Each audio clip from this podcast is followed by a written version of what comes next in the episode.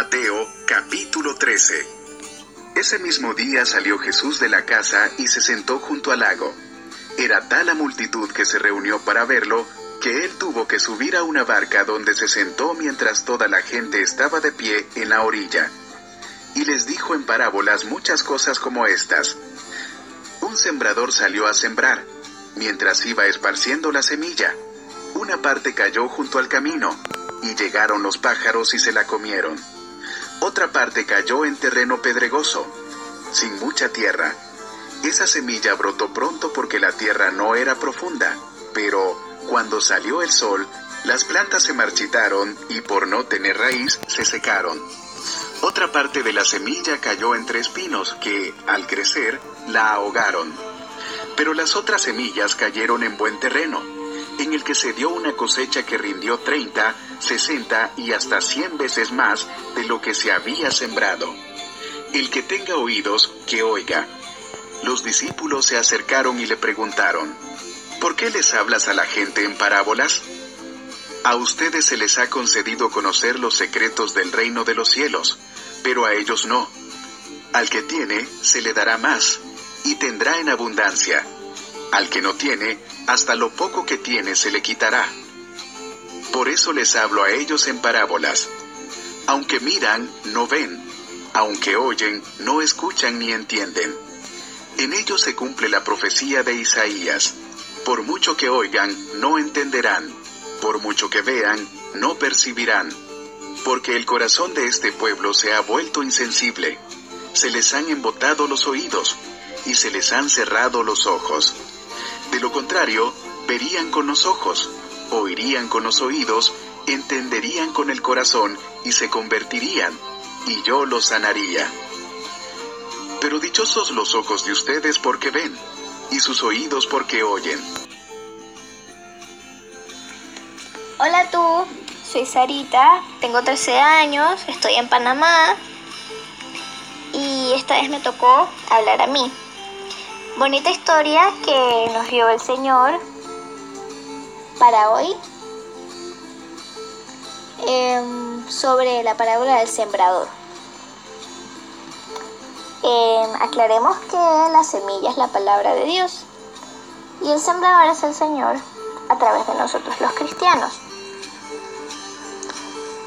Recordemos que se trata sobre un sembrador que empezó a sembrar sus semillas por varias tierras. De las primeras semillas cayeron en el camino y se las comieron las aves.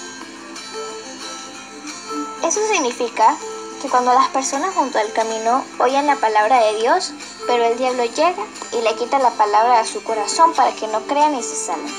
O sea, así es el diablo, literal, literal. Así de malo es él.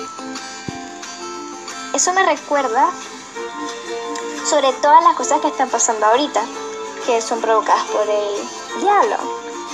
La pandemia, esta cuarentena, eh, las guerras, las divisiones, todo eso que está pasando ahorita.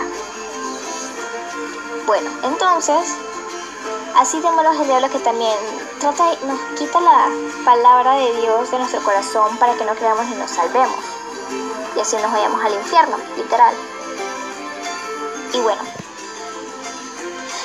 otras semillas cayeron en las piedras y pues se secaron y se marchitaron por el sol. Eso significa que cuando oímos la palabra, la disfrutamos en el momento, solo por un ratito, pero como no brota raíz suficiente, son de corta duración, ya que cuando llega la prueba fácilmente tropezamos.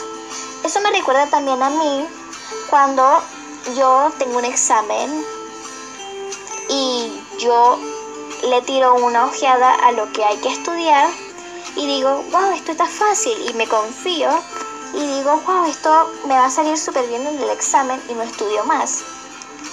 Y cuando llega el momento del examen, tácate. Termino tropezándome y fracaso. Otras semillas cayeron en los espinos y se ahogaron. Eso significa que la palabra de Dios es guardada en nuestros corazones junto con otras cosas como los problemas del mundo, las riquezas y las codicias de otras cosas y mucho más. si no lo aplicamos, sino que ponemos primero nuestra lista de prioridades como afanes y cosas así, entonces esas cosas ahogarán la palabra de Dios en nuestro corazón, lo que hace que no produzca buenas cosas, cosas inservibles, inútiles, improductivas, etc. Muchas palabras más para eso. bueno, hasta que al fin una parte de las semillas cayeron en buena tierra. Eso significa nosotros cuando los de corazón bueno y recto retienen la palabra oída y dan fruto con perseverancia. Al final los discípulos le preguntaron a Jesús que por qué siempre a la gente le, les decía parábolas. Entonces él les dijo que aunque nosotros miramos, no vemos. Y aunque hagamos, no escuchamos ni entendemos. Ya que siempre nos preocupamos por las cosas de este mundo y no ponemos en prioridad a Jesús. Eh, moraleja. Yo también soy igual que tú. Me pasan las mismas cosas que tú. Siempre, mi meta siempre es llegar a ser buena tierra, pero a veces nos pasa que nos llevamos por las cosas de este mundo. Ah, y eso me recuerda también a una palabra que dijo Jesús que dice así, donde está tu tesoro, ahí está tu corazón. Entonces lo que hace falta es siempre, voy a buscar el mejor tesoro para mí, y me imagino, y obviamente eso es la palabra de Dios. Empecemos con eso.